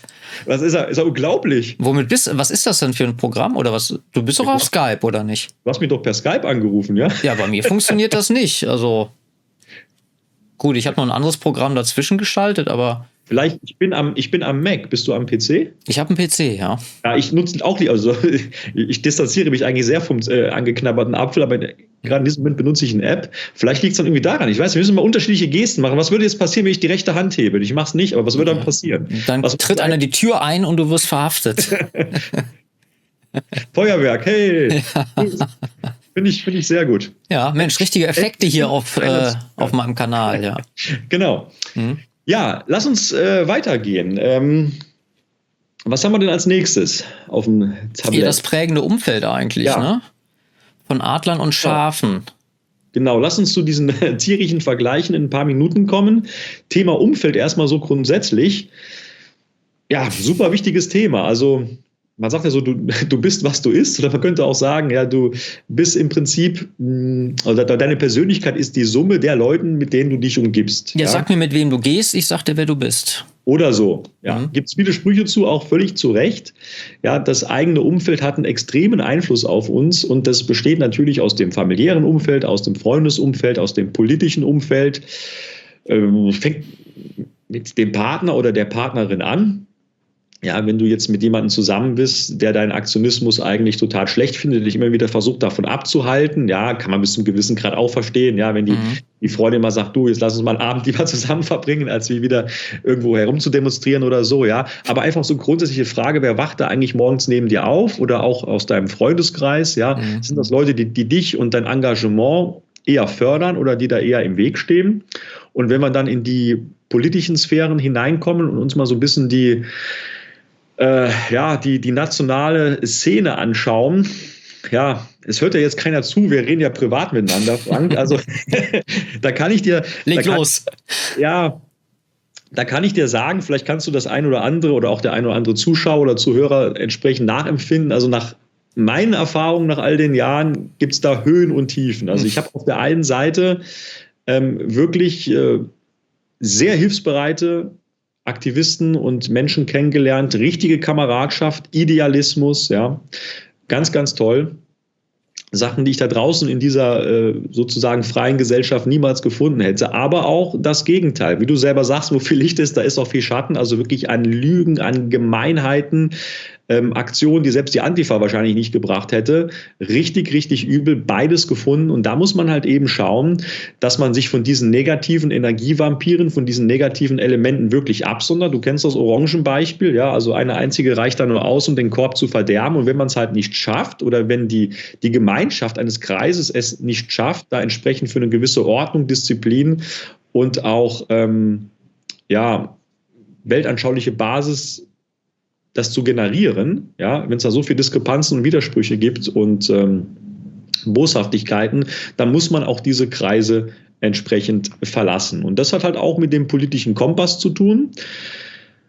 Ich will das Thema heute nicht aufmachen. Äh, diejenigen, die meinen Kanälen folgen, wissen, was ich an der Stelle sage. Wenn ich auch sage, wir haben jetzt fast zweijähriges Jubiläum, also heute ist der 23. Februar. Ja, ich habe da selber auch persönliche Konsequenzen draus ähm, geschlossen ähm, weil ich einfach seit ungefähr zwei Jahren viele Dinge erlebe, die ich mit meiner Weltanschauung als Nationalist nicht mehr ähm, in Vereinbarung bringen kann und wo ich auch sagen muss, da bin ich auch nicht mehr Teil dieser rechten Szene, weil einfach die rechte Szene seit geraumer Zeit, vor allen Dingen seit ungefähr zwei Jahren, ähm, zu, zu 80 und 90 Prozent sich zu gewissen Dingen ähm, so verhält, wie ich es selber nicht mehr ähm, ja, gutheißen kann. Ja, da werden einfach andere Schwerpunkte gesetzt wo ich sage, da, da, werden, da werden Themen besprochen oder werden Dinge getan, die sind eigentlich nebensächlich, auf die kommt es eigentlich nicht an. Oder es geht sogar ins Gegenteil, wo ich dann sage, hier wird jetzt aber eine Richtung eingeschlagen, die steht meiner Weltanschauung sogar diametral gegenüber. Und deswegen kann ich an der Stelle immer nur raten, das muss jeder für sich selbst entscheiden, ja, wie er damit umgeht. Aber bitte seid euch dessen bewusst, politische Parteien, Organisationen, auch ganze Szenen oder Bewegungen können sich sehr stark verändern. Und wir leben in sehr dynamischen Zeiten. Also die ganze Gesellschaft hat sich ja in den letzten Jahren und Jahrzehnten sehr stark verändert. Und das heißt natürlich auch, dass sich auch oppositionelle oder vermeintlich oppositionelle Kreise transformieren. Und da muss man eben, deswegen nenne ich das politischer Kompass, immer schauen, ob das was der eigenen Weltanschauung entspricht, auch wirklich immer noch kompatibel zu dem Umfeld ist, wo man sich befindet. Ja, ja äh, zwei ja. Sachen. Da würde ich sagen, ich äh, werde mal unser, ja, kann man das Streitgespräch nennen, diesen Zweiteiler zum Thema Russland, Ukraine. Ich weiß ehrlich gesagt gar nicht mehr, haben wir dazu eine, richtige Folge gedreht? Oder wir haben zwei Teile das, gemacht. Haben wir das Thema mitbearbeitet? Nee, zwei Teile extra da drauf, weil wir, wir haben ja gut, kann man ja sagen, wir kennen uns ja privat und tauschen uns privat auch öfter aus. Und wir hatten ja dieses längere Telefonat, wo wir das Thema hatten und wo ich halt ja. eben gesagt habe, ich sehe es teilweise nicht so wie du. Mhm. Ähm, und lass uns da mal ein Video drüber machen. Mhm. Aber äh, ich habe ja für mein Buch Zitate äh, rausgesucht. Ich habe das, also es ist quasi wie der, wie der zweite Teil, eine Anlehnung an den ersten. Ja. Mein erstes Buch. Und äh, das ist jetzt mal ein Zitat. Ich hatte es hier gestern schon mal vorgetragen. Äh, das könnten sich mal Linke mal zu Gemüte führen. Mhm. Und zwar, äh, ich lese mal vor, ich zitiere, Solange die Zersplitterung unseres Vaterlandes herrscht, solange sind wir politisch null. Wir wollen heimjagen, woher sie gekommen sind, alle die verrückten ausländischen Gebräuche und Moden, alle die überflüssigen Fremdwörter. Wir wollen aufhören, die Narren der Fremden zu sein und zusammenhalten zu einem einzigen unteilbaren, starken, freien deutschen Volke. So, das ist jetzt äh, nicht die Person, wo man vielleicht jetzt denken könnte des letzten Jahrhunderts, sondern es ist Friedrich Engels aus gutezitate.com. Und wenn man das jetzt mal vergleicht mit der heutigen Linken, mit der Antifa, alle, die sich Marx und Engels äh, auf das T-Hemd drucken und meinen, sie wären jetzt die Rote äh, Armee oder was auch immer, äh, die Rote Front, sollten das mal, äh, mal wirken lassen, was da der Herr Engels da damals gesagt hat. Ja. So mhm. ändert sich halt eben dann die, der politische Kompass. Zum Beispiel. Also ich habe mal so ein paar Begriffe aufgeschrieben, einfach Fragen, die man sich stellen sollte, wenn man jetzt sagt, ich bin völkisch, ich bin national oder Ethnopluralist, dann sich immer die Frage stellen, geht es jetzt bei der Partei oder Organisation, wo ich dabei bin oder in meinem Umfeld, kommen wir wieder auf den Begriff des Umfelds, ja, geht es da wirklich um Idealismus oder geht es um Materialismus? Geht es um Freiheit oder um Zwang? Geht es um nationale Souveränität auch natürlich dann für andere oder dann doch wieder um irgendwelche Imperialismen. Ne? Geht es wirklich um Frieden oder einfach nur um Unterdrückung und Erpressung? Geht es um Kultur oder Subkultur? Das sind alles so Sachen. Und da muss ich immer wieder den Kompass dran ausrichten und auch im Notfall in letzter Konsequenz, wenn es wie gesagt nicht geschafft wird, in einem gewissen Kreis dafür Ordnung zu sorgen, diesen Kreis verlassen und dann halt nur noch mit denen zusammenarbeiten, mit einzelnen anderen, oder etwas Neues gründen, wo es halt eben wieder passt. Ne? ja, aber das ist ja dann auch wieder, äh, muss ich mal kurz einhaken, eine Empfindungssache. Also ne, wir wollen ja nicht, dass es hier tausend Kleinstsekten gibt, die sich dann absplittern, äh, nur weil einer jetzt vielleicht äh, Rechtsrock hört oder Black Metal hört oder, oder Hip-Hop hört. Ne? Also man muss ja auch mal gucken. Ja. ja, aber ne, es, es gibt ja durchaus Leute, äh, die, die äh, grüßen einen schon nicht mehr, weil man Kaffee trinkt, ja, weil das wäre ja undeutsch. Ja, gibt's alles, alles schon erlebt. Ja. Nee, also ich rede ja, wie gesagt, was ich eben aufgezählt habe, ist ja nicht jetzt irgendeine Geschmacksfrage, ob jetzt einer, ähm, was weiß ich, dies und jenes. Ne? Also jeder hat auch seine, seine Schwächen oder einfach auch persönlichen äh, Vorlieben, die der andere nicht teilt. Mhm. Es geht ja hier dann, was ich meine, um grundsätzliche politische Fragen und Ausrichtungen. Ja, also elementarer können sie ja gar nicht sein. Nee, ist richtig, aber das ist ja dann, das entscheidet ja dann auch wieder jeder selbst. Und wenn du so einen 110-prozentigen hast, ja, da bist du ja schon unten durch, weil, keine Ahnung. Ja weil ich jetzt keine Zimmermannshose trage. Ja.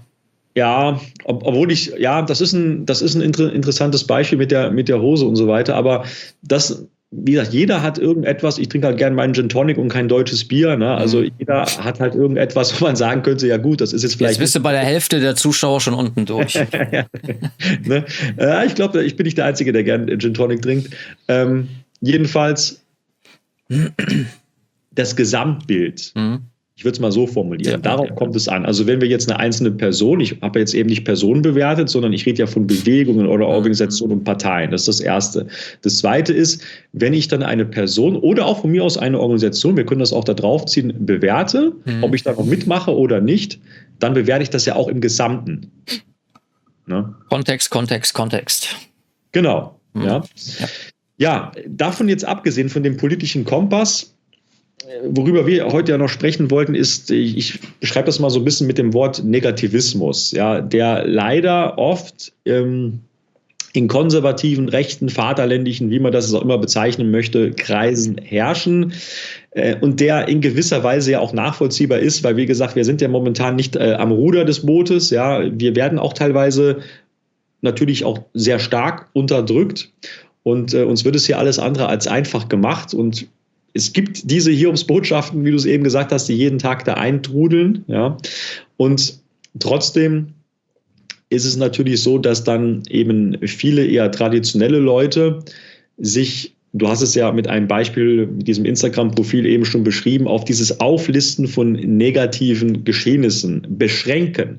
Darum geht es. Ja, es ist wichtig, dass das jemand macht. Ja, genau. Ne? Allein schon der Dokumentation wegen. Ne? Ich sag mal so, es ist ja so viel, vor allen Dingen im heutigen digitalen Zeitalter und auch jeden Tag. Ja, stürmen ja also von Hunderten und Tausenden und Zehntausenden Nachrichten und Medienportale diese Informationen rein. Und das Phänomen innerhalb der politischen Rechten ist wirklich, dass die Leute überwiegend damit beschäftigt sind, diese Katastrophenarchive anzusammeln. Ja, Polizeimeldungen, es gibt auch YouTube-Kanäle, wo ich manche Beiträge nicht schlecht finde, hier zum Beispiel von dieser Honigwabe oder so, ja, äh, Kaspar Dingsbums, ich weiß gar nicht, wie er heißt, aber der hat auch jede Woche zum Beispiel bei seinen Videos hat immer den aktuellen Messerbericht, ja, also er hat wieder da gemessert, wieder da gemessert, wieder da gemessert. Und ich, ich mag seine Stimme, ich mag auch die Art und Weise, wie er das dann erklärt, ist richtig gut gemacht, aber ich, will mir das irgendwann einfach nicht mehr anhören, weil es mich nur noch belastet und ich weiß es doch. Also wie viele Beweise brauche ich denn noch? Man weiß doch, wo der Hase langläuft, ja, äh, dass jetzt wieder hier etwas passiert ist und da etwas passiert ist und wozu führt es halt eben. Ne?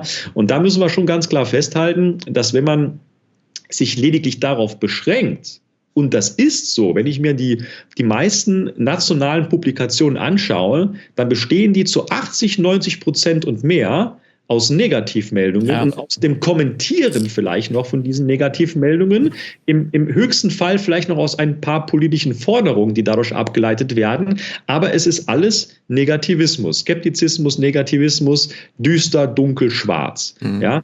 Und wozu das führt, wenn ich mich damit jeden Tag intensiv beschäftige, ist doch klar. Ja, und vor allem sind es Dinge, wie du schon sagst, die man ja eh weiß. Ne? Aber ich denke mal, das ist so dieser Drang dahinter, dass man irgendetwas hat in der Hinterhand, was man dem politischen Gegner Gegner direkt unter die Nase reiben kann. Das war zum Beispiel für mich so, dass ich mal so ein Archiv mal angelegt habe. Ne? Aber ich bin da jetzt auch mittlerweile weg. Denn äh, man sieht ja die, die Themen, die ich hier auf diesem Kanal äh, Frank Krämer ja. auf YouTube behandle, da, ja, das hat ja fast, äh, also es sind Grundsatzdinge, aber auch verschiedenste Sachen, wo ich halt eben denke, dass es für die, für die Menschen Mehrwert ist. Ja, und wenn ich jetzt auch nur noch, äh, keine Ahnung, auch nur noch irgendwelche Hiobsbotschaften sammeln und die kommentiere, die sowieso jeder weiß, äh, da mache ich ja, mache ich ja mit bei dieser Abwärtsspirale und das möchte ich halt eben nicht. Aber ich sage. Die Gefühle, die wir am Anfang im Prinzip einleitend zum Video beschrieben haben, diese Ohnmachtsgefühle, diese Hilflosigkeit, dieses ja. Resignieren. Ne?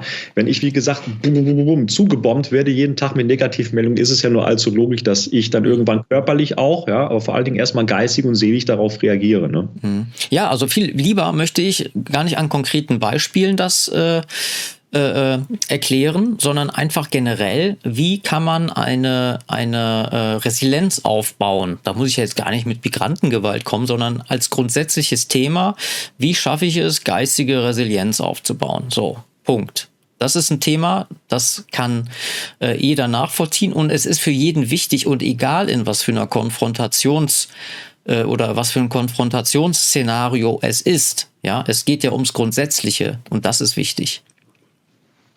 Daumen. Ja, jetzt hätte ich aber gerne mal so ein Feuerwerk.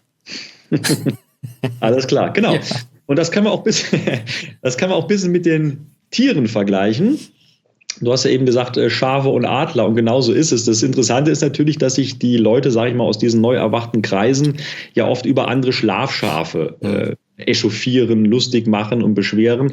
Aber wenn man sich, wie gesagt, so ein Schaf mal ein bisschen genauer anschaut, kleine Tierstudie, ja, was, was macht denn so ein Schaf? das Schaf, das steht halt im Prinzip den ganzen Tag auf der, auf der Weide und grast, ja, und, und, und frisst und blickt nach vorne, blickt nach hinten, blickt nach rechts, nach links und sieht halt auch nur andere Schafe, ist mit, gern mit anderen zusammen, ist durchaus ein geselliges Wesen, aber das Schaf, das blökt halt nur, ne? also ne? das heißt, das Schaf des meckert. So, und das ist halt, abgesehen jetzt von diesem Auflisten der Negativmeldungen, dann auch das logische Resultat daraus, dass man meckert, ja, über den Habeck, äh, Baerbock und, und wie sie alle heißen, über die Grünen, über die Berliner Regierung, über den Herrn Yilmaz und Herrn Finkelstein und so weiter. Man, man meckert, man meckert, man meckert. Und das ist halt auch wieder das Phänomen, was die meisten da machen. Man kennt das von dieser typischen Stammtischkultur, ja, auch gerade so aus Parteienkreisen man sitzt da halt nicht auf einer Wiese, sondern in dem Fall um den Tisch herum und, und, und jeder macht den anderen im Prinzip damit fertig, ja. Und hast du das schon gehört und da wieder und es wird immer schlimmer und so weiter. Die über so Rentner, die über ihre Krankheiten reden. Ne? Ja. Hast du gehört, die Erna, die hat Krebs, ja. Gut, hatte ich auch schon das Thema, aber das war ja auch wieder was Positives, nämlich äh, wie man so eine Geisteshaltung haben kann und sich da eben nicht unterbuttern lassen kann mit dem Kai. Da wird es übrigens demnächst dann auch nochmal ein Video geben. Stark, ja. Und ja, das ist eben der Punkt. Also das eigentliche Schafverhalten heißt ja, Ich bin hier in einem bestimmten Kreislauf drin, in einem bestimmten Hamsterrad, ja. Man klaut mir die Wolle vom Leib, ja. Und selbst wenn ich es mal schaffe, ich lasse das einfach, ich, ich blöck dann halt höchstens nur weiter. Und selbst wenn ich es mal schaffe, irgendwie an den Rand der Herde zu kommen, dann ist da ein Hund, der hetzt mich und bringt mich wieder zurück in die Herde, ja. Also hunderte Schafe lassen sich von einem Hund aufhalten. Die könnten ja eigentlich loslaufen und gut wär's. Mhm. Und das erinnert mich auch sehr gut an das, was da vor einiger Zeit am Reichstag passiert ist, wo da hunderte Leute den Reichstag angeblich stürmen wollten, ja. Also bitte jetzt nicht falsch verstehen, ich äh, distanziere mich davon, weil was sollte es auch bringen? Selbst wenn du da reinkommst, was willst du dann machen? Dann machst du vielleicht ein Foto und das war's, ja. Und danach hast du dann deine Anzeige. Also du kannst dich ja nicht hinsetzen und dann, dann wirklich Gesetze verabschieden. Aber die sind dann losgerannt und haben sich von drei Polizisten die hat nicht mal so einen Hund dabei, haben sich Hunderte abhalten lassen. ja, aber, aber, ja? aber äh, die Frage ist ja, ob das überhaupt, also der Reichstagsturm, der sogenannte, das wurde ja so aufgebauscht. Ne? Also wenn man die Bilder sieht, die Leute halten ja schon von sich an an der Treppe an. Also ja, aber, ich glaube ja, nicht. Aber sie sind schon über diese, diese Absperrung geklettert ne? und sind dann halt da vorne hingerannt. Also, ja, ja, das schon. Aber ich wage zu bezweifeln, dass da jetzt wirklich diese Umsturzpläne, die man unter, unterstellt, dass die tatsächlich. Das die, genau, das haben die Schafe ja eben nicht. Aber die Schafe sind in dem Fall sind sie, also tut mir leid, wenn ich jetzt die Leute ein bisschen, in dem Fall mal ein bisschen als Schafe bezeichne, ja, aber die sind in dem Fall halt mal ein bisschen losgerannt, ne? Und dann mhm. kam aber, wie gesagt, ein Hund und dann sind sie wieder zurückgerannt. War halt im Prinzip natürlich dann peinlich und lächerlich, muss, muss man ganz klar sagen. In, in der Situation, ja. Und genau, das ist halt dieses typische Schafsverhalten. Und dem gegenüber könnte man halt ein anderes Tier stellen. Und da sagen wir halt, weil es natürlich auch das Symbol unseres Volkes ist, das ist der Adler. Das heißt, der Adler, der fliegt halt wirklich hoch oben. Du hast ja eben schon von der Vogelperspektive gesprochen. Der nimmt also eine ganz andere Perspektive ein. Und der blökt halt nicht, der meckert überhaupt nicht. Der ist in der Regel sehr still. Man hört nur den Flügelschlag. Und wenn er aber was sagt, dann ist das wirklich ein ins Mark erschütternder Schrei. Ja, er hält Ausschau in die Zukunft gerichtet auch wieder nach entsprechend äh, äh, dem, was er halt erjagen oder erleben möchte. Und ähm, der reagiert und der lebt im Prinzip völlig äh, anders als wie so ein, wie so ein Alltagsschaf. Und deswegen bringt es auch nichts, wenn auch viele Schafe beisammen sind, weil ein Schaf ist letztendlich auch immer nur ein Schaf. Ne? Ja, genau. Ja, ich habe mich mal weggemutet, weil ich, wie gesagt, ich weiß nicht, ob man dieses äh, Kettensägen-Massaker da mitkriegt. Deswegen mache ich immer mein Mikrofon. Jetzt höre ich es. Jetzt höre ich es. Ja, ja, deswegen mache ich das Mikrofon jetzt immer aus, wenn, wenn ich nicht rede. Ähm, okay. Ja, genau. Nur ist natürlich die Frage, was, was ist so die Bedeutung der Schafe? Also soll man, also zum einen braucht man die halt, ne? Die, äh, das sind halt die, die Stabilität bringen, die arbeiten gehen, die das alles am, am Laufen halten. Nur ist die Frage, wie geht unser einer denn damit um? Also muss man da jetzt voll die Rücksicht drauf nehmen? Müssen wir da um jedes Schaf kämpfen oder? Naja, du sagst gerade was ganz Interessantes, sie halten alles am Laufen. Sie halten das System BRD am Laufen. Ja, ja, das, also, ne, das, deswegen muss man halt eben sehen, äh, jeder hat ja irgendwo seine, seine, äh, seine Aufgabe. Ne? Und ich hatte äh, eine andere Unterteilung ähm, bei dem äh, mhm. Video ähm, zum Thema Alithea und äh, der Sieg gegen den Teufel mit der Katrin und sie hatte da die ähm, Löwen, die Schafe und die Clowns und die Clowns war aber dieser böse Clown wie von S und das war quasi diese Negativinstanz, ne, die ja direkt komplementär zu den Löwen waren. Die Löwen waren halt eben dann die Freigeister und in der Mitte waren dann halt eben die große Masse der Schafe, die aber alle so einen Löwenaspekt haben. Die sind ja nicht alle böse von sich aus, wie der Clown. Der Clown ist von sich aus der Widersacher, ne, der Teufel. Und äh, so erfüllt aber trotzdem jeder in diesem großen Spiel seine Aufgabe, auch das Böse, wenn wir es denn so definieren wollen, ja, also das Widernatürliche, das äh, Lebensverneinende, weil äh, ohne das gäbe es ja Stillstand. Ja, und das kann es halt nicht geben. Alles ist im Fluss.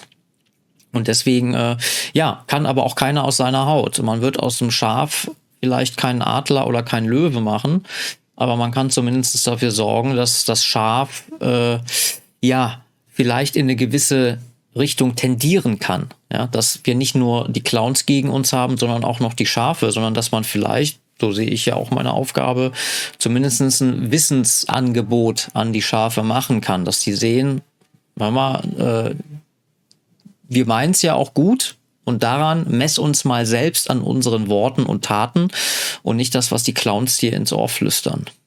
Also du willst im Prinzip Hirte sein und die Schafe dorthin bringen, wo sie dann besser Kann man so sagen, ja. Mhm. Dass sie nicht ins Verderben rennen. Zumindest die, die es wollen. Die, die rennen, wie die Lemminge, gut, da sage ich dann, ich habe euch ein Angebot gemacht, tschüss. Wenn ihr nicht wollt, ne, ist nicht, äh, ich bin nicht für euch äh, verantwortlich, aber ich denke mal, als Medienmacher versucht man ja irgendetwas. Ja, ich meine, ich mache das ja nicht aus, aus Selbstbefriedigung oder weil ich sonst nichts zu tun hätte. Äh, sondern ja, äh, der, der Zielgruppe. Ne? Als recht, wenn du ein mediales Projekt hast, du hast ja ein gewisses Zielgruppenuniversum, du hast einen inneren Kreis, du hast einen äußeren Kreis, also jeder ist ja auch eingeladen, dieses Video zum Beispiel zu schauen. Ja? Genau, aber ich möchte aber, natürlich auch Leute außerhalb der Blase erreichen. Jeder mhm. von uns lebt in der Blase. Ne? Und ich sage immer, man kann ja mal den Kopf aus der Blase stecken, gucken, wie die andere Blase aussieht. Klingt jetzt ein bisschen blöd. Aber dann kann man die schon mal zusammenschieben und hat eine größere. Auch der Mainstream ist ja auch eine Blase. Zwar eine riesige, aber ist dennoch eine Blase. Ne? Mit Leuten, die sich mhm. innerhalb der Blase gegenseitig immer bestätigen und irgendwann glaubt man das halt. Das hast du aber auch in den alternativen Medien. Das ist ja auch nicht alles rosig. Da bin ich demnächst äh, wieder bei ähm, Nautica Speech zu Gast. Kann ich schon auch schon mal ein bisschen spoilern. Da wollen wir dann mal auf die Rolle der Medien blicken, aber auch mal so die alternativen Medien, ob das denn alles wirklich so viel besser ist oder ob das nicht das gleiche in klein ist. Ne? Ja, da, da fällt einem äh, vieles zu ein was man da, äh, was man da kritisieren könnte. Ähm, vielleicht ein, ein, kleines Beispiel, hat auch jetzt nichts mit dem einen Thema zu tun, über das wir heute nicht sprechen, sondern ähm, da ist mir bei der, bei der Kompakt letztens was anderes aufgefallen. Die hatten da so ein, so ein Thumbnail gemacht, ähm, also ein Vorschaubild auf Deutsch, ja, für, ihr, äh, für ihren YouTube-Kanal. Und da hat man dann so einen KI-Lindner gesehen und da stand dann so daneben, Lindner zittert oder irgendwie so ähnlich, könnt ihr ja selber mal auf dem Kanal schauen, zittert vor 30.000 äh, Bauernprotestler oder so, ja, und, der Lindner hat also den Mund weit auf, aufgefahren und die Augen, ja, so. Und ja, wie nennt man das? Click, Clickbaiting, Clickrating oder irgendwie so, ja. Ähm, also da geht es halt im Prinzip darum, natürlich auch, auch ein gewisses Geschäftsmodell, einfach Reichweite zu erzeugen. Hörst du mich, Frank, ja? Ja, weil du schaust. Ich höre dir zu, aber ich gucke mal, ob ich das Fenster vielleicht noch ein bisschen mehr rangedrückt kriege. Aber red weiter, ich höre ja. dich. Naja, und äh, Tatsache war eine völlig andere. Also der Lindner, der hat überhaupt nicht vor den, äh, vor den Bauernprotestlern gezittert. Also es ist jetzt keine Verteidigung für den Lindner oder für die FDP, aber man muss einfach immer sportlich und fair und sachlich bleiben.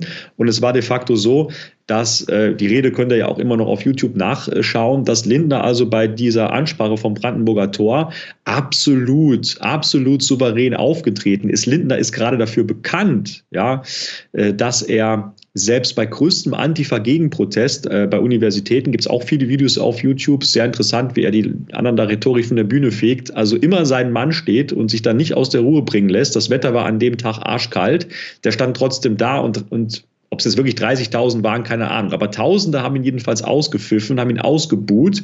Und er hat sich dahingestellt, er hat sich sympathisch präsentiert. Er wäre selber auch Jäger und so weiter. Hätte auch schon mal einen Pferdestall von innen gesehen und, und würde sich verstehen. Und ist auch für eine Demo-Ansprache, da reden wir ja nicht von einer Saalveranstaltung, für eine Demo-Ansprache ist er schon relativ ins Detail gegangen und hat eine Bella Figura hingelegt. Dass das die Leute vor Ort nicht interessiert hat, ja, dass die dann trotzdem ausgebuht haben, egal was er sagt, das ist eine andere Frage.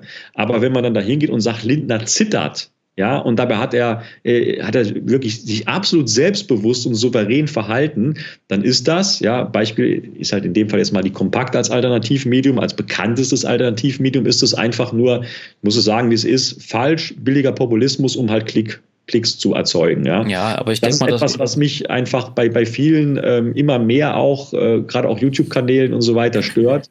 Äh, Vermietertagebuch hier Alexander Rau ist auch so ein Beispiel dafür. Also äh, das ist mittlerweile so billig, ähm, wie da versucht wird mit, mit Überschriften. Also da ist selbst die Bild, selbst die Bildzeitung ein höheres Niveau. Ja, da versucht man wahrscheinlich so den, die, die Methode des Mainstreams zu kopieren und umzudrehen, so den Spiegel vorhalten. Ich erinnere mich noch, da war mal der Höcke, ich weiß nicht, ob der bei Lanz war, da holte er dann irgend so eine, so eine kleine Deutschlandfahne raus und ja. legte sich so auf die Lehne.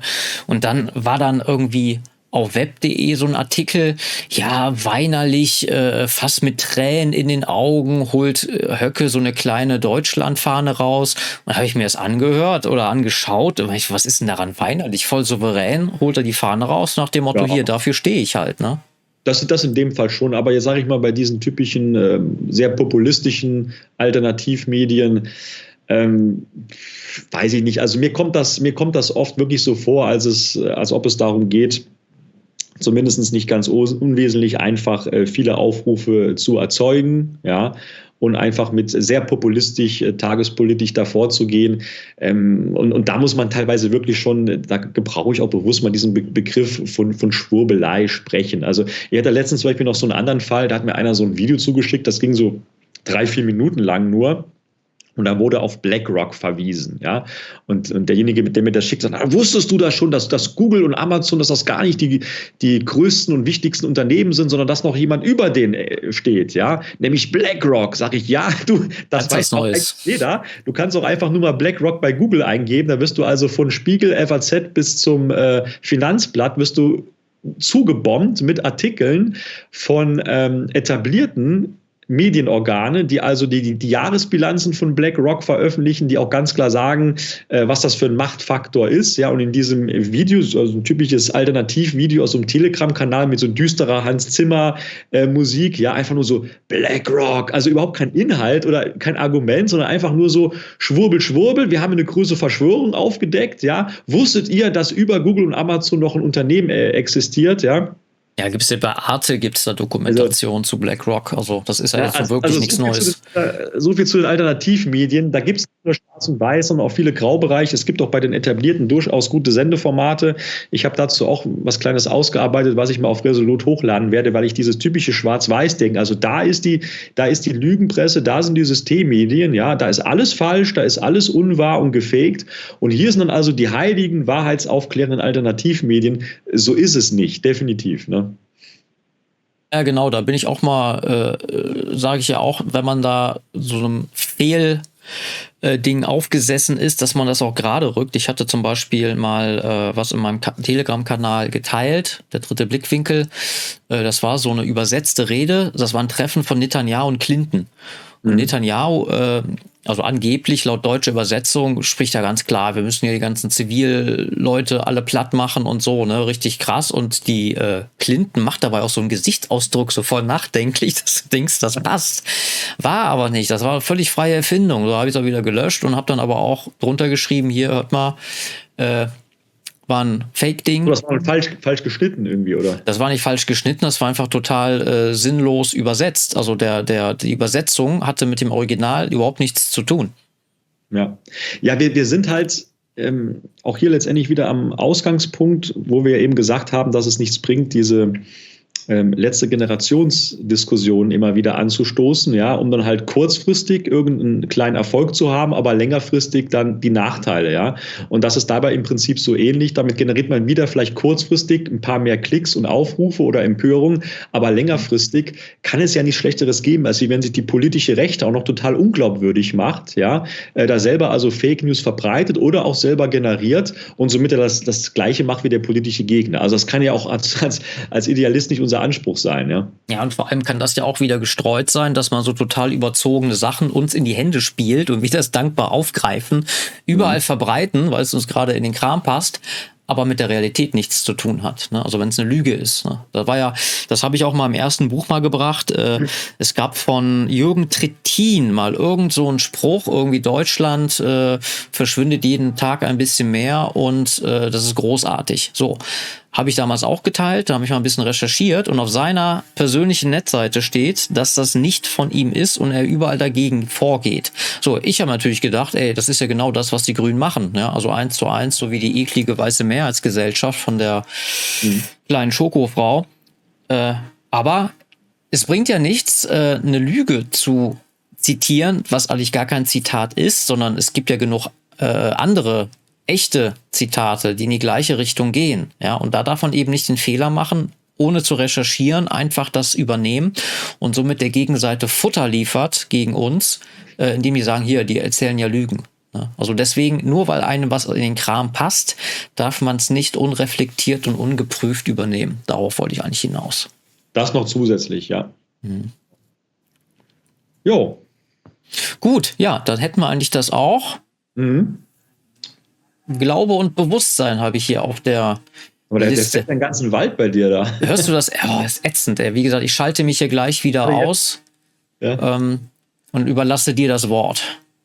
Ja, aber ich möchte nicht, äh, also man hört dich immer noch lauter als die Motorsäge. Ja, ja, ich schalte mich auch gleich wieder ein, wenn ich, wenn ich was zu sagen habe. Ich auch gerne. Also soll ich jetzt schon loslegen? Ja, leg los, leg los.